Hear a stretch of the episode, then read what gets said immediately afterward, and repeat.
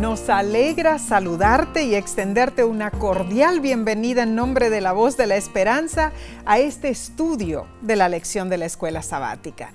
Y si te has conectado a través de las redes sociales, por audio, por televisión, te agradecemos por acompañarnos. Además, te invitamos, suscríbete a nuestro canal de YouTube. Esta semana repasaremos la lección número 4 para el 23 de abril de 2022 titulada El Diluvio. Y para aprender las verdades bíblicas, debemos pedir a Dios que guíe nuestro estudio. Amén. Oremos. Padre que moras en los cielos, nos encomendamos en tus manos y a todos nuestros amigos para que lo que hagamos, digamos y comentemos sea para honra y gloria de tu santo nombre.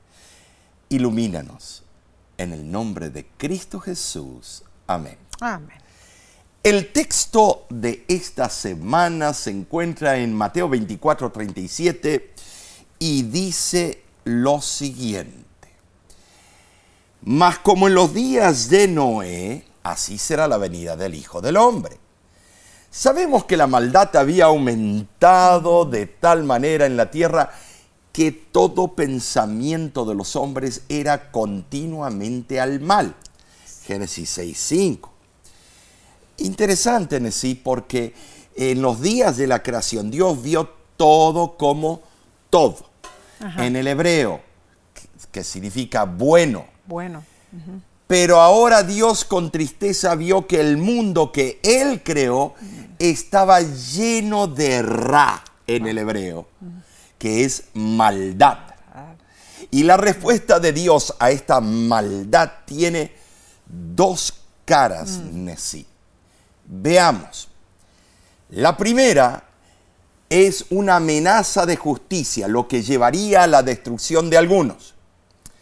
Número dos, pero también su respuesta promete consuelo y misericordia que conduce a la salvación para el resto de la humanidad.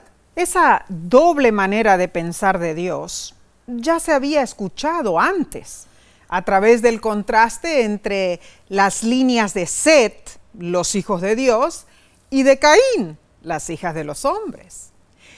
Ahora escuchamos de nuevo cómo Dios hace diferencia entre Noé y los que se acataban a su anuncio y el resto de la humanidad.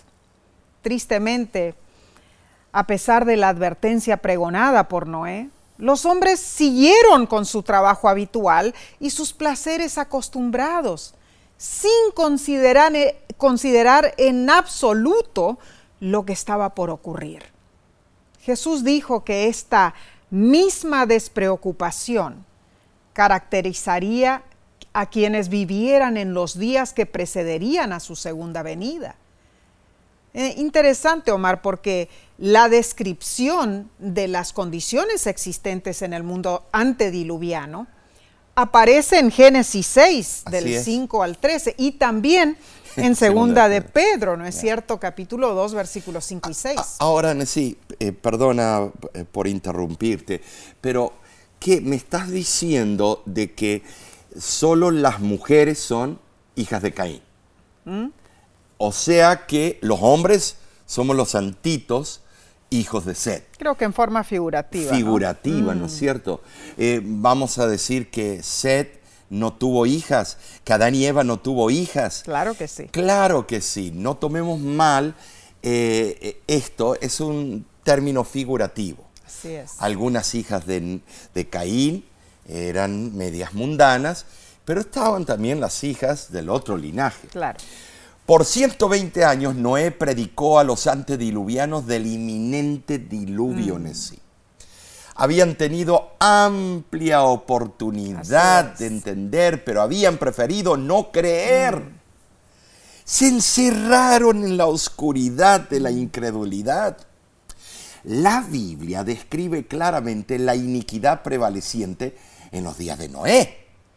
Y se predicen las mismas condiciones para los últimos días. Eso lo vemos en segunda de Pedro y también en segunda de Timoteo capítulo 3 del 1 al 5. Así es.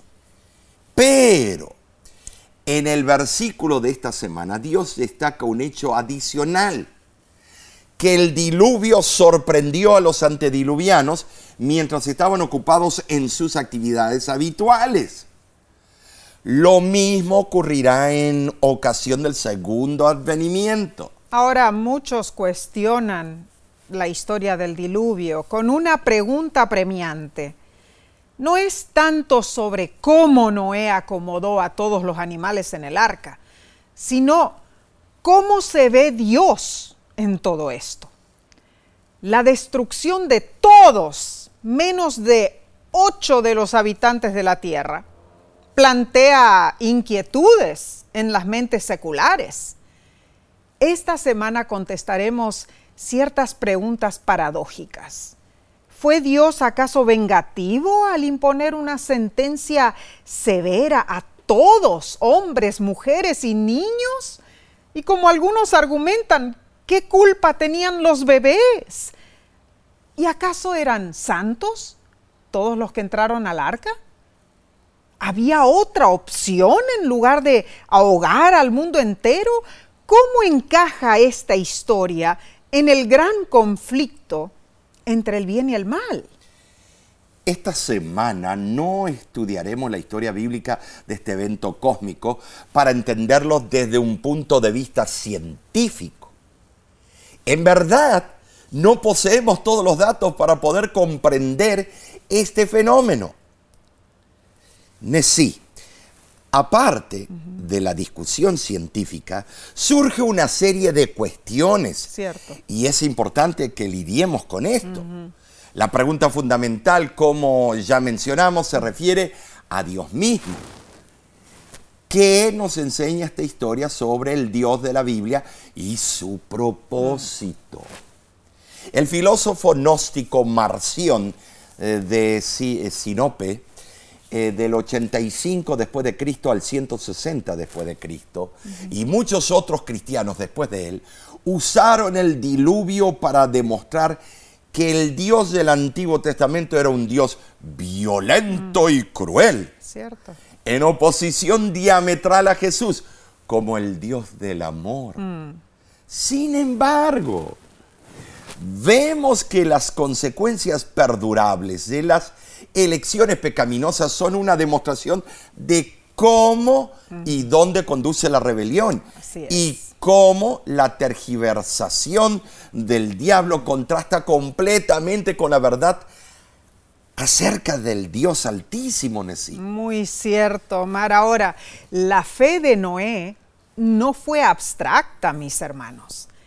Fue en respuesta a la gracia que Dios le había dado a él. Por supuesto. Así fue como Noé actuó de manera fiel y obediente y debiera ser así también con nosotros. Es cierto. La enseñanza que vemos es que vale la pena planificar con anticipación. Recordemos que no estaba lloviendo cuando Noé construyó el arca, pero de igual manera él tuvo fe la pluma inspirada dice en el libro La única esperanza, la gente antes del diluvio se burlaba de las advertencias de Dios. Decían que Noé era un fanático y alarmista. Hombres importantes y eruditos declaraban que un diluvio de aguas como el anunciado por Noé nunca había ocurrido y que jamás ocurriría. Así también hoy se presta poca atención a la palabra de Dios. Los hombres se ríen de sus amonestaciones. Las multitudes dicen, todas las cosas continúan como fueron desde el principio del mundo. No hay nada que temer. Este oh, libro es tremendo, ¿verdad, Omar? Entonces vivimos en un mundo de iniquidades. Claro que sí. Tenemos que notar, es un mundo de hipérbole, mm, de grandes exageraciones. Están los que sí creen, los que no creen y se echan uno al otro. Claro, pero Primera de Tesalonicenses 5.3 dice claramente, cuando digan paz y seguridad, entonces vendrá sobre ellos destrucción repentina debemos alistarnos para la segunda venida del Señor. Entonces, veamos la lección del domingo 17 de abril titulada Preparación para el diluvio. Pero, sí, ¿cómo nos podemos preparar para ese evento? en Génesis capítulo 6 versículo 13 al capítulo 7, versículo 10, vemos la lúgubre historia de la raza humana. Ahora, leamos los versículos 13 y 14. Dijo pues Dios a Noé, he decidido el fin de todo ser porque la tierra está llena de violencia a causa de ellos. Y he aquí que yo los destruiré con la tierra Hazte un arca de madera de gofer, harás aposentos en el arca y la calafatearás con brea por dentro y por fuera.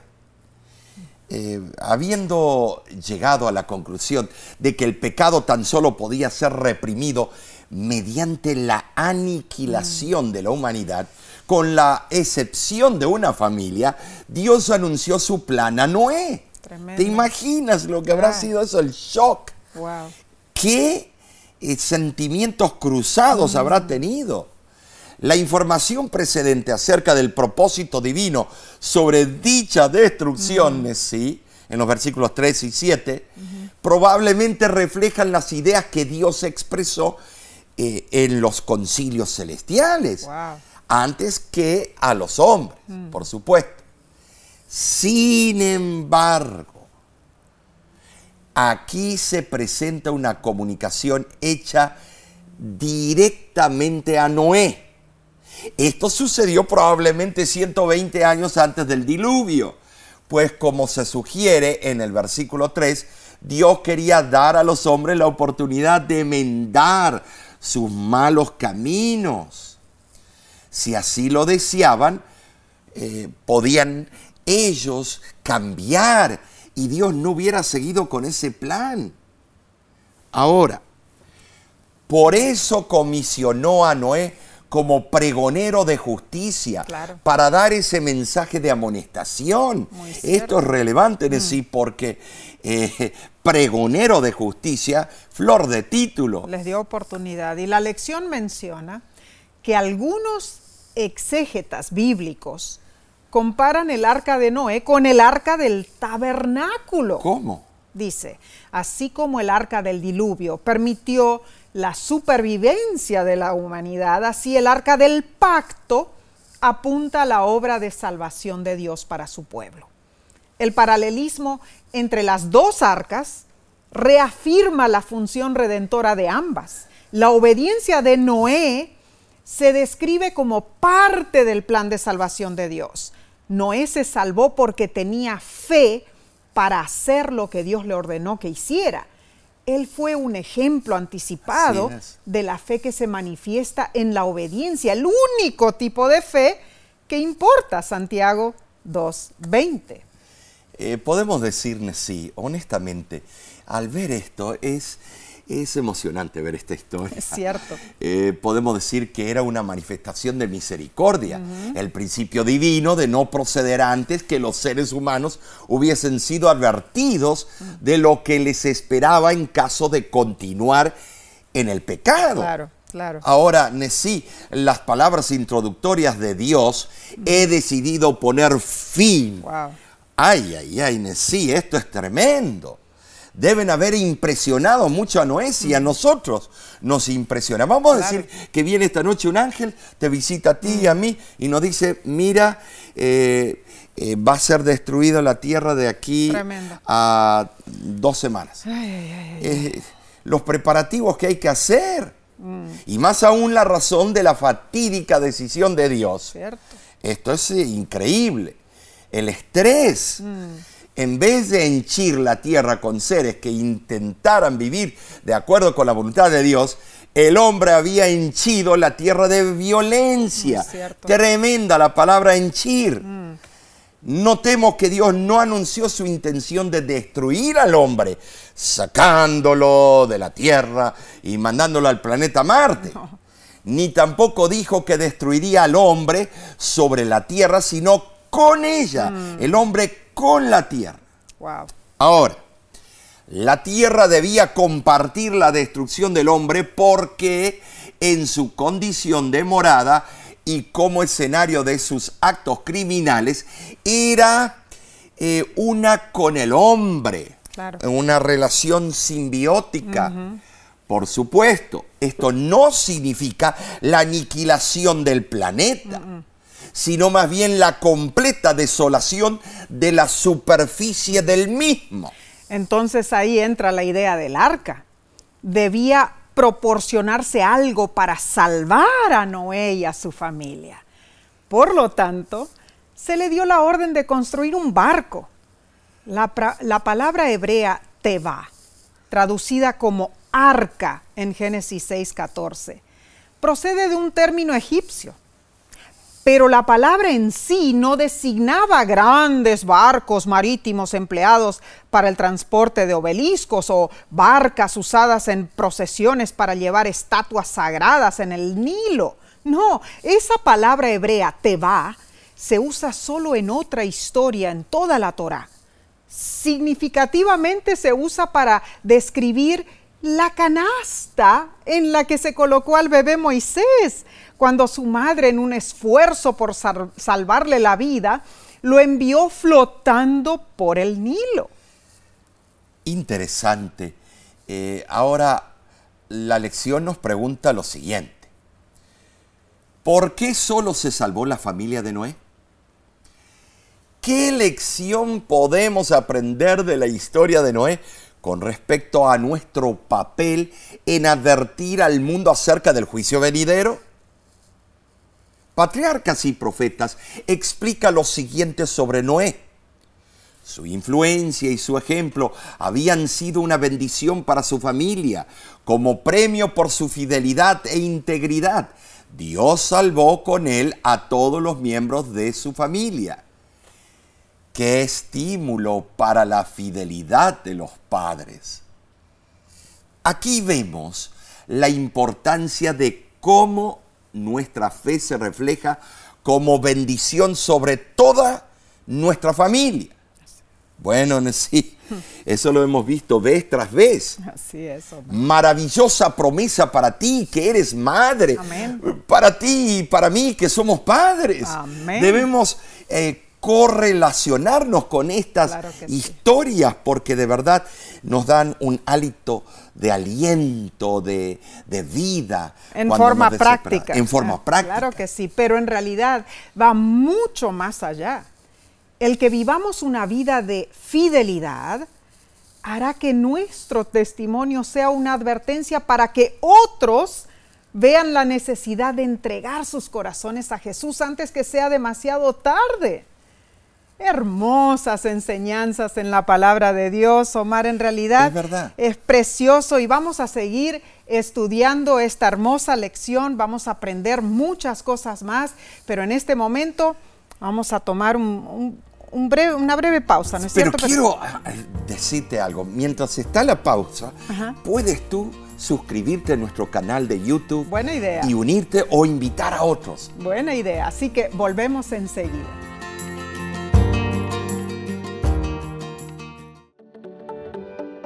En nuestra aplicación puedes encontrar más contenido como este que te ayudará en tu vida espiritual. Lo puedes descargar visitando nuestra página web lavoz.org.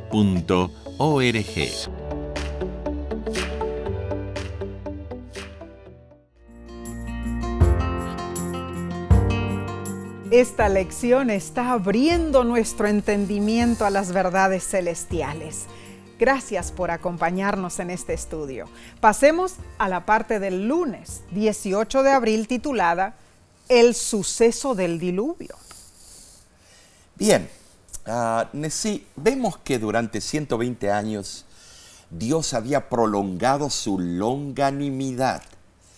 Pero los seres humanos con indiferencia y descuido habían proseguido hacia su condenación. Cierto. Dios no fue despótico en sí al salvar a una familia y destruir a todas las, eh, las demás. Solo Noé se había hecho idóneo para ser admitido en la tierra nueva que surgiría, eh, eh, surgiría después de la purificación de la tierra por agua. Nota que Cristo dijo, muchos son los llamados, pocos los mm. escogidos. Cuidado, es tremendo. Mm. Ah, pero cuando cuánto se debe, debe haber sufrido Noé. Eh, honestamente, Nesí, cuando yo pienso al ver las multitudes de seres humanos con quienes había vivido durante seis siglos, actuando indiferente y descuidadamente a la deriva, hacia su condenación. Él habrá tenido amigos, ah, se habrán visitado y todo.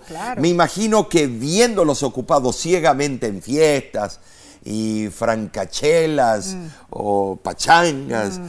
como si nada fuera a suceder, y sabiendo que todos ellos iban a morir, mm. ¿te imaginas, Nesí, lo que habrá sido eso? qué peso sobre los hombros de él. Pobrecito. Noé debe haber redoblado sus esfuerzos finales para amonestarlos e invitarlos a entrar al arca con él. Claro. Pero todo fue inútil. Ahora, una cosita más, Nessie. Cuidado, hubieron muchos que se convirtieron al mensaje de Noé, pero murieron antes del diluvio. Así que eh, también debemos ver esa otra cara de la moneda. Claro que sí, ese detalle es importante. Ahora, triste fue la consecuencia de los que no se acataron a las palabras de Noé. El autor de la lección menciona lo siguiente. El verbo asa, que es hacer, que se refiere a las acciones de Noé, también es una palabra clave en el relato de la creación de Génesis. Los actos de obediencia de Noé a Dios son como los actos de creación de Dios. Lo que podemos sacar ah, de este enlace es que el diluvio no se trata solo de que Dios castigó a la humanidad, sino también de que Dios nos salvó. Y de paso, te invitamos a leer Génesis capítulo 7 para entender más a fondo este tema. La lección nos pregunta, ¿por qué la descripción del diluvio nos recuerda el relato de la creación?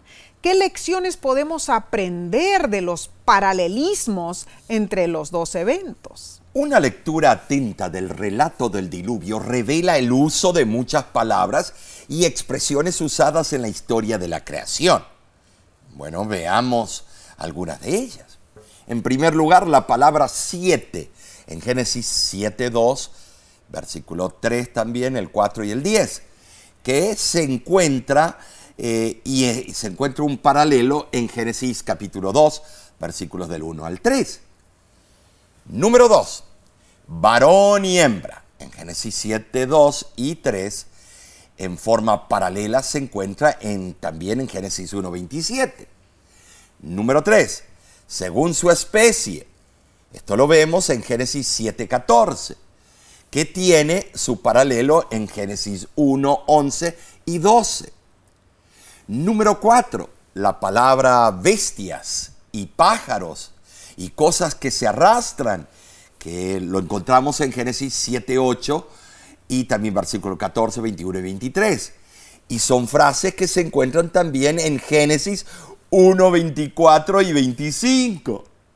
Número 5. Y aliento de vida, que lo vemos en Génesis 7, 15 y eh, versículo 22. También aparece asimismo en Génesis capítulo 2, versículo 7. Y esto es ah, muy interesante si pensamos en el movimiento de las aguas, demuestra que el evento del diluvio, de hecho, volteó el acto de la creación de Génesis 1.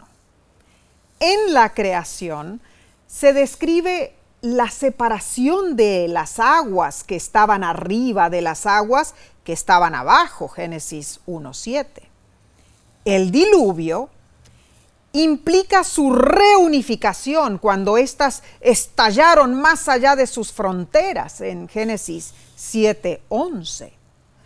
Omar, e, e, eso habrá sido impresionante. Lo, que Dios había separado en el principio, las aguas de arriba, las aguas de abajo. Sabes, la teoría de la envoltura mm, eh, era otra... Eh, eh, otra atmósfera, mm. eran capas de agua. Pero ahora... Y eso creaba un factor térmico, claro. que toda la Tierra tenía un clima uniforme. No había tantos extremos como después del diluvio. Claro, el diluvio causó todo ese problema. Este proceso lleno de catástrofe transmite otro mensaje paradójico también. Dios deberá destruir lo anterior para permitir una nueva creación en el futuro. Pero ahora otro elemento, el fuego. Ah, la creación de la nueva tierra requerirá la destrucción de la vieja. Tremendo. El evento del diluvio prefigura la futura salvación del mundo al final de los tiempos. Apocalipsis 21.1 nos dice, vi un cielo nuevo y una tierra nueva, porque el primer cielo y la primera tierra habían pasado. O sea que hubo una reconstrucción, re, eh, eh, yo, yo digo una recreación, y eso tiene que ocurrir eh, derritiendo los elementos Claro. y todo vestigio de pecado. Te invitamos a leer en tu tiempo, eh, en tu tiempo personal de estudio, Romanos capítulo 6, del 1 al 6. Muy interesante, para que te, bueno, eh, compenetres más en este estudio. Porque la lección nos pregunta, ¿qué necesita ser destruido en nosotros para ser recreado de nuevo? Para contestar voy a contar la historia de un nativo muy anciano. Nessie. Resulta que el Señor se hallaba instruyendo a su nieto acerca del peregrinaje en esta vida y le dijo, Sabes, dentro de mi corazón se lleva a cabo una gran batalla entre dos fieras. Una es muy mala, llena de odio, envidia, eh, bueno, resentimiento, orgullo, vanidad y codicia.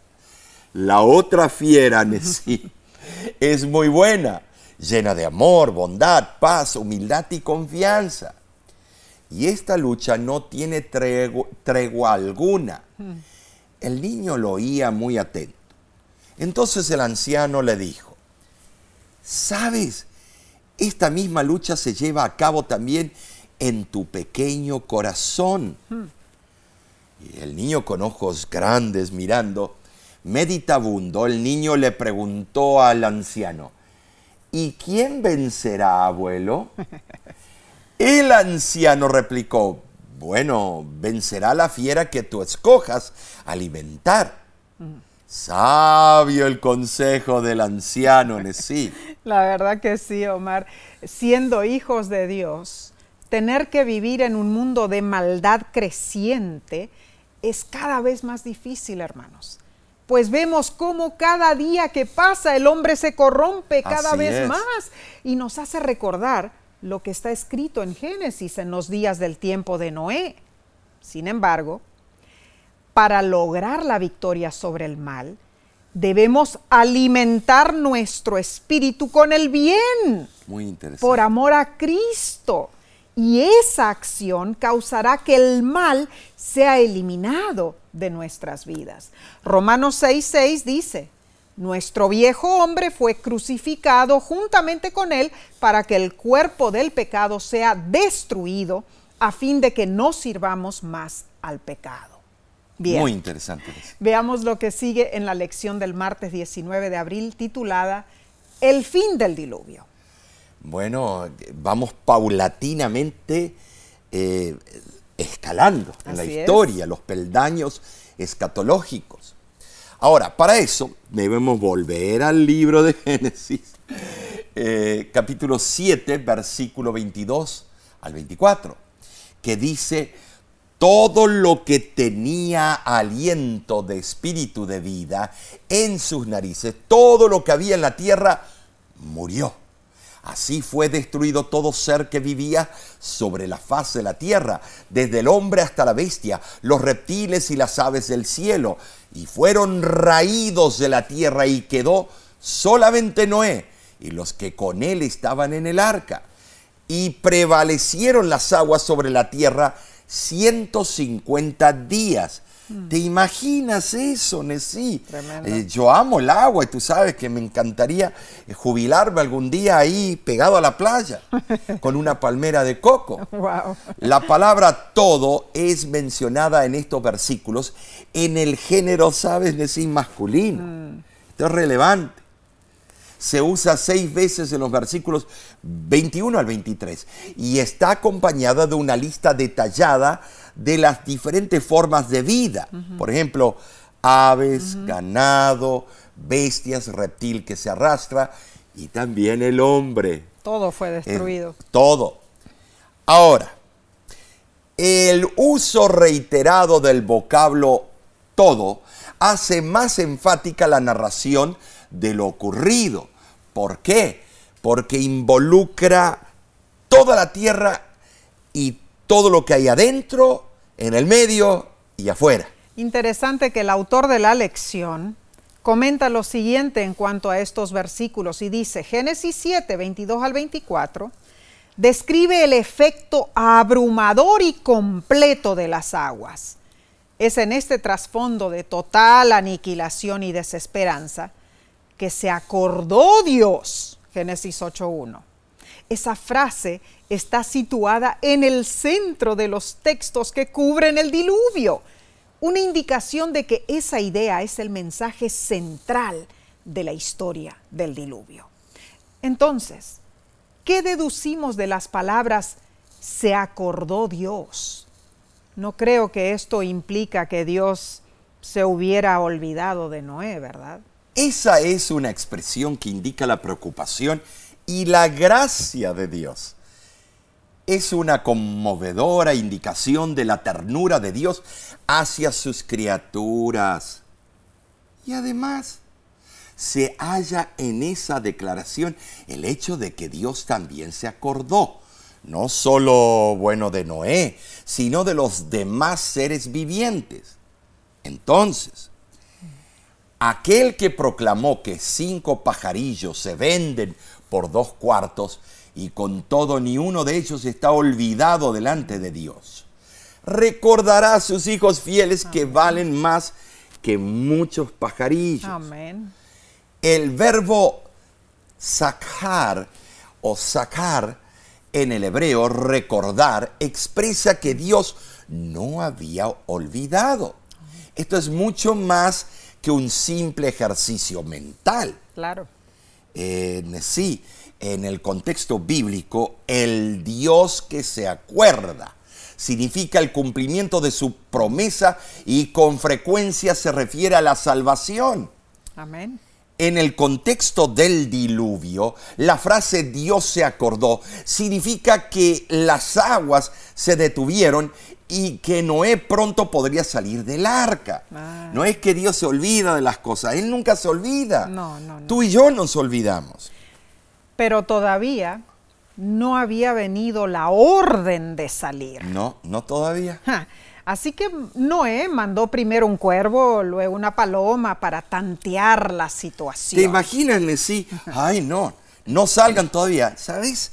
Lo que habrá sido estar ahí adentro, el olor, eh, el olor, qué terrible habrá sido de los animales, el estiércol, ah, todo olor a siete machos ahí mm, adentro. Es cierto, pero Dios todavía no les había dicho que salieran. Sin embargo, Noé tomó la iniciativa, mandó esas aves para tantearnos, ¿cierto? Y notemos, notemos que la manera de actuar de Noé nos enseña algo muy práctico, Omar.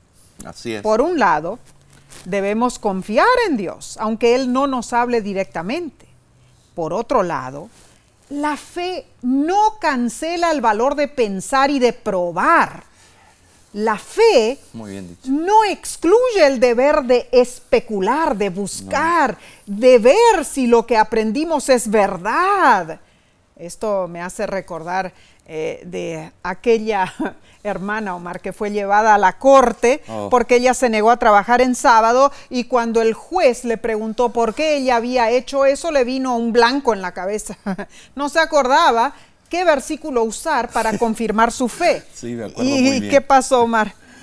bueno, en realidad... sí, yo también me acuerdo de eso. Eh, yo estaba haciendo una visita pastoral cuando sonó mi teléfono era el juez. Me explicó que esta hermana mencionó en corte que yo sería un testigo mm. eh, eh, ocular, no, eh, que yo podía testificar por ella, mm. el pastor de su iglesia. Entonces le había, ella dijo que le había enseñado que ella debía guardar el sábado y no ir al trabajo. Por eso el juez me estaba llamando para presentarme en la corte y ayudar a la señora. Eh, hermano, hermana, no te quedes allí satisfecho. ¿Dónde estás? No eh, aceptes lo que dicen otras personas, aunque sean conocedores de las cosas de Dios. Estudia tú la Biblia. Amén. Prepárate para defender tu fe.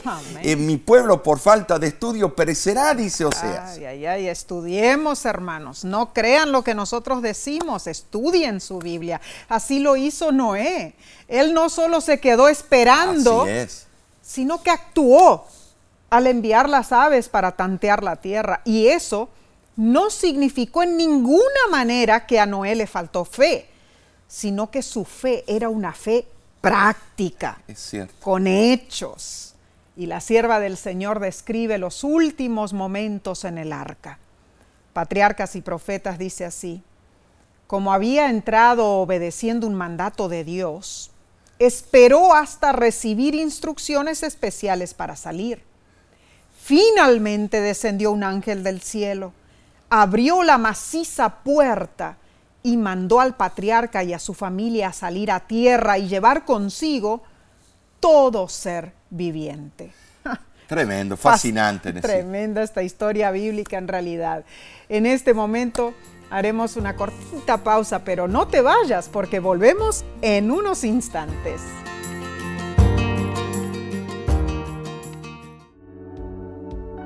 Con seguridad estás disfrutando este estudio de la escuela sabática. Te invitamos a buscarlo en formato de video por nuestro canal de YouTube.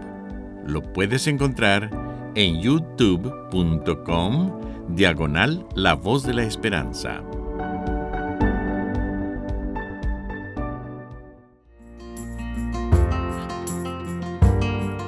Gracias por acompañarnos. Alabamos a Dios por regalarnos esta oportunidad de estudiar su santa palabra.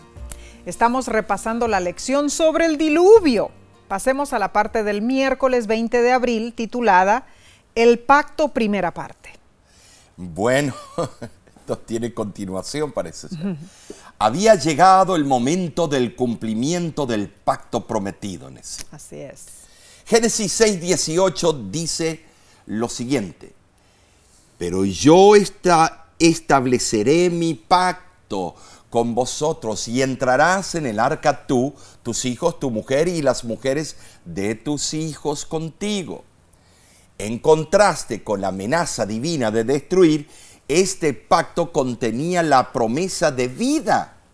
Así es. Ahora, veamos qué hizo Noé al salir del arca.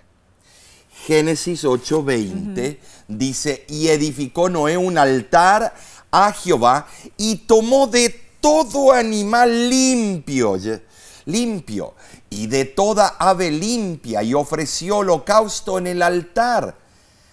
Lo primero que hizo Noé después de salir del arca fue un acto de adoración. Así fue. Pero ya se conocían cuáles eran los animales limpios en sí. Algunos dicen que no, hasta que mm. no fue pronunciado Levítico 11. No, no, no.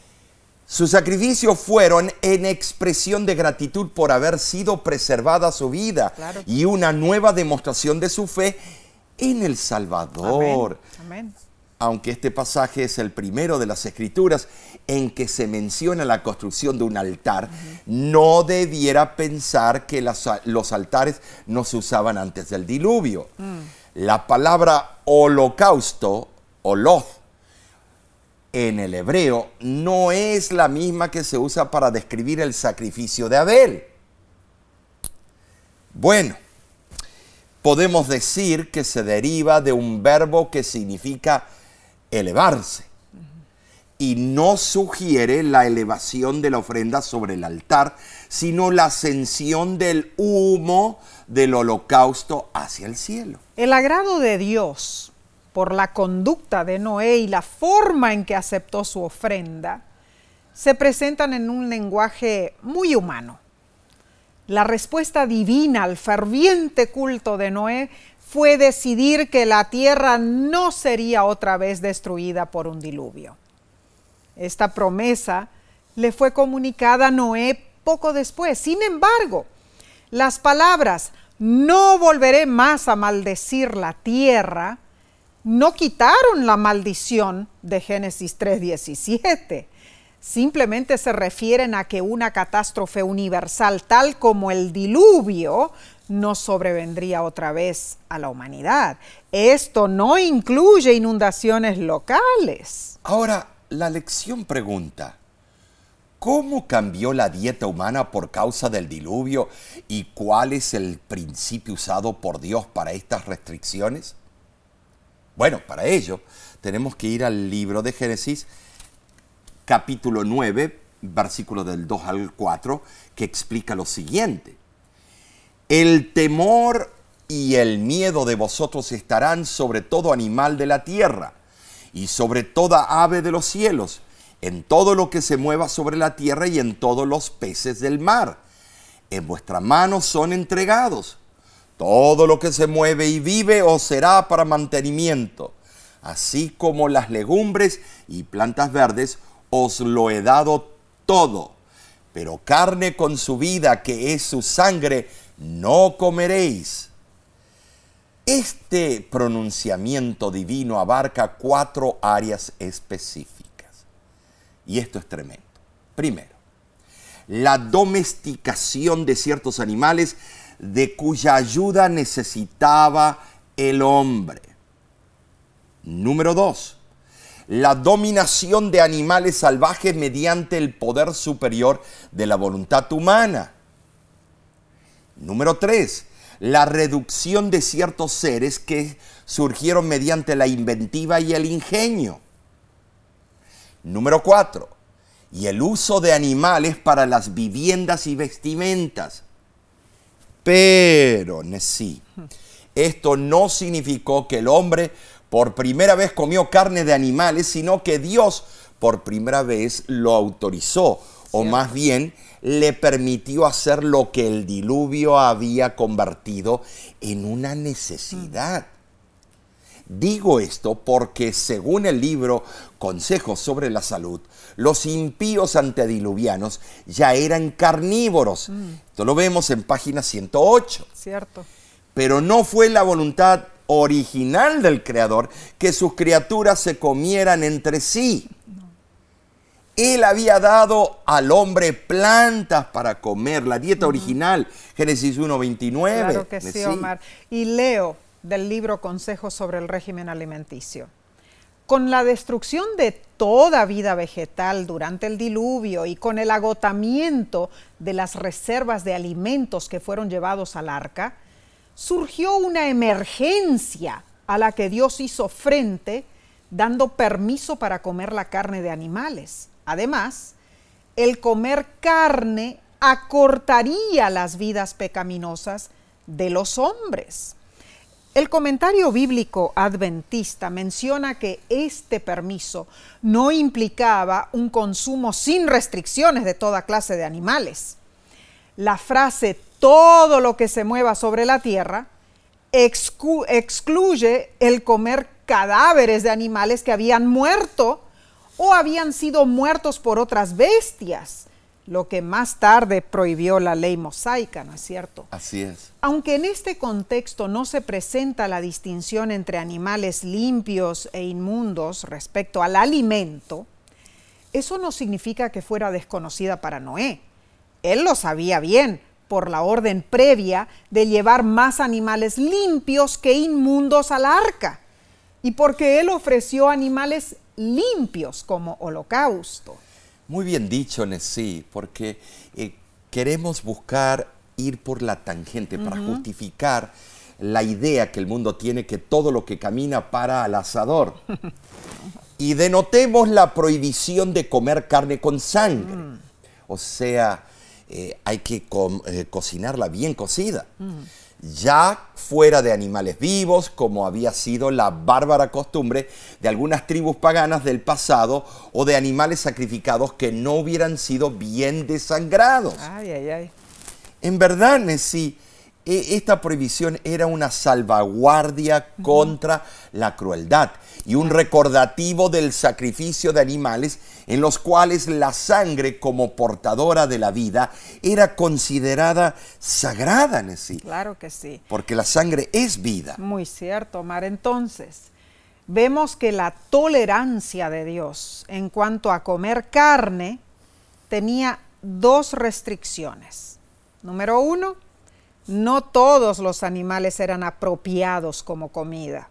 Y número dos, era explícita la orden de abstenerse del consumo de, de- de la sangre de la carne. Claro, Claro, que claro. sí. Bien, entonces vayamos al estudio del día jueves 21 de abril titulado El Pacto, parte 2. Bueno, la primera parte estuvo buenísima, así que veamos. Hay un relato notable del diluvio fuera de la Biblia. Aparece en la antigua epopeya babilónica de Gilgamesh. Ah, Allí se presentan similitudes notables con el registro del Génesis. Nesí. interesante. Pero las diferencias entre los dos relatos constituyen una evidencia convincente de la inspiración y la exactitud del registro bíblico.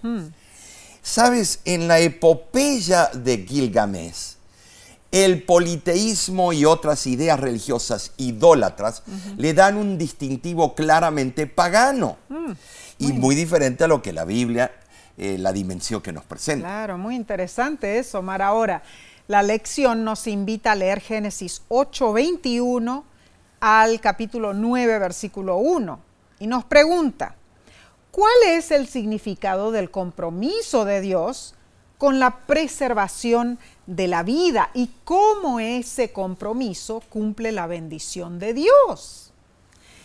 Las ocupaciones comunes habían sido completa y mundialmente interrumpidas por el diluvio, ¿no es cierto? Pero Dios le aseguró a Noé que no habría otro diluvio y que no ocurriría otra interrupción semejante del ciclo de las estaciones que habían sido ordenadas en la creación, Génesis 1.14. Dios en cierto sentido le estaba dando a la humanidad eh, la oportunidad de empezar de nuevo. También les dio el arco iris. ¿Para qué?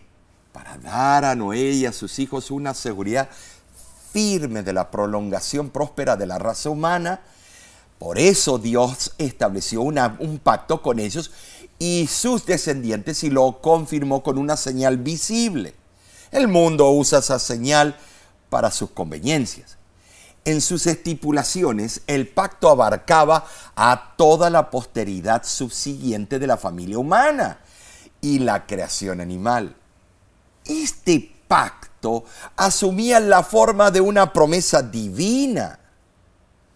Bueno, algunas regiones podrían ser devastadas, hombres y animales barridos por, por miles, como ocurrió en Sumatra, pero nunca más se destruiría la tierra por un diluvio. Pero esta promesa no implica que Dios no volverá a destruir el mundo mediante otro medio o mecanismo que no sea el agua. ¿Cierto? Su plan anunciado de poner fin a la impiedad del mundo mediante un gran fuego destructor, lo vemos en Malaquías, en ninguna otra manera contradice la promesa. Eh, por ejemplo, segunda de Pedro, capítulo 3, versículos 7, 10 y 11 y Apocalipsis 29. Claro. Vemos que ese será el segundo ingrediente. Tremendo, Omar. Dios estimó que la señal del arco iris era necesaria para que Así sus es. criaturas tuvieran fe en sus promesas. Y al mismo tiempo, era una prueba de su anuencia para con las debilidades del hombre. El ser humano busca señales y Dios las proporciona. ¿Por qué? Porque es misericordioso. Sin embargo, Él desea que sus hijos retengan su fe y crean en Él, aun cuando no haya señales, esas señales que los guíen. El autor de la lección alude que el arco iris también puede compararse con el sábado, pues este es otra señal del pacto. Al igual que el sábado, el arco iris tiene un alcance universal, se aplica a todo el mundo. Así como el sábado, siendo señal de la creación, es para todos en todas partes, la promesa de que no vendrá otro diluvio mundial es también para todos, en todas partes. Entonces, la próxima vez que veas un arco iris, esa composición de bellos colores arqueada sobre el paisaje, míralo a la luz de la promesa que Dios hizo a Noé estará el arco iris en las nubes y lo veré y me acordaré del pacto perpetuo entre Dios y todo ser humano o todo ser viviente. Génesis 9:16. Cada arco iris nos recuerda al Dios que siempre cumple sus promesas. Amén por eso y gloria a Dios. Eso, Omar, en realidad, este, cuando pensamos en las bendiciones de Dios y en el arco iris en sí, ¿no es cierto? Nos hace ver ah, cuán maravilloso es Dios y cuán bondadoso, ¿no es cierto?, en todo lo que. Y son los rayos del sol que le pasan las gotitas minúsculas de agua. Precioso. Qué, qué fabuloso ese efecto visual. Ah. Eh, aunque Hollywood trate de imitarlo, siempre el original es mejor. Lindo, en verdad. Esta semana eh, tuvimos un estudio extraordinario. En resumen, muchos cuestionan el diluvio. Argumentan que tal evento mundial es incompatible con la ciencia moderna. Sin embargo, hay registros de un diluvio colosal en las memorias culturales de muchos pueblos, en el antiguo cercano oriente, Mesopotamia, Egipto, Grecia, India, China, entre los antiguos eh, habitantes de Irlanda, entre los pueblos mayas de Mesoamérica, entre los nativos americanos, los pueblos antiguos de América del Sur y África e incluso entre las tribus aborígenes de Australia. Todas hablan. sí, que la ciencia no certifique el fenómeno del diluvio no significa que el evento no haya ocurrido, mis hermanos. El no validar el diluvio es otra evidencia de los límites de la ciencia. En sí, en sí, esta semana estudiamos los eventos que ocurrieron previos al diluvio. Así fue. La fe de Noé al construir el arca y cómo predicó por 120 años a los antediluvianos. Sí fue. En segundo lugar, Nesí, leímos sobre el diluvio y cómo en forma paradójica Dios permitió la destrucción para que surgiera una nueva creación, lo que prefigura la salvación futura del mundo al fin de los días, Nesí. Y número tres, vimos la fe de Noé en Dios y cómo él tomó la iniciativa de enviar mensajeros en formas de aves para tantear la situación de la mm. tierra después del diluvio, lo que nos enseña que nuestra fe debe ser práctica. Claro que sí, Omar. También estudiamos... El punto número cuatro. Eh, cómo cambió la tierra después del diluvio, inclusive la alimentación del ser humano. Y culminamos en el punto número 5 con el hermoso arco iris, prueba del pacto que Dios hizo con Noé, de no volver a destruir la tierra con agua. Fuimos grandemente bendecidos, Omar. Pero sabes, la semana que viene tendremos otro estudio cautivante, se titula Todas las Naciones y Babel. Ay, qué hermoso estudio. Ah, Tú sabes que Babel es relevante por las lenguas que hay alrededor del mundo, además por la, eh, porque se dispersaron las culturas, ah, se fueron a diferentes continentes, tal vez por el estrecho de Bering, eh, tal vez como los polinesos con, eh, que viajaron en grandes embarcaciones, embarcaciones o canoas, grandes de alguna manera u otra los continentes empezaron a ser poblados. A eso todo vamos a ver la semana que viene. Los microcambios ocurrieron. no creemos en macro evolución, sino en microcambios que Dios permitió para que las culturas que fueron a dichos lugares puedan ambientarse ah, muy y tener eh, tener los utensilios o las formas para poder aguantar el medio ambiente. Ah, a donde pero se ya te estás adelantando, Mar, eso es la no, semana que viene. Me fascina eso, sí. Así que te invitamos, acompáñanos una vez más para estudiar juntos la Biblia. Y no olvides, ¿no es cierto? Comparte estos repasos con tus familiares, con tus seres Y queridos. hazle clic aquí, aprieta, eh, comparte y suscríbete y suscribe a otros. al canal de YouTube de La Voz de la Esperanza. Y si deseas obtener más información sobre el ministerio La Voz de la Esperanza, entra a nuestra página electrónica www.lavoz.org. Y por mientras nos despedimos con un hasta pronto. ¿Y qué más? Claro que sí. Te decimos a ti y a tus seres amados, Dios les bendiga, Dios les guarde. Les apreciamos mucho. Nos vemos la próxima semana.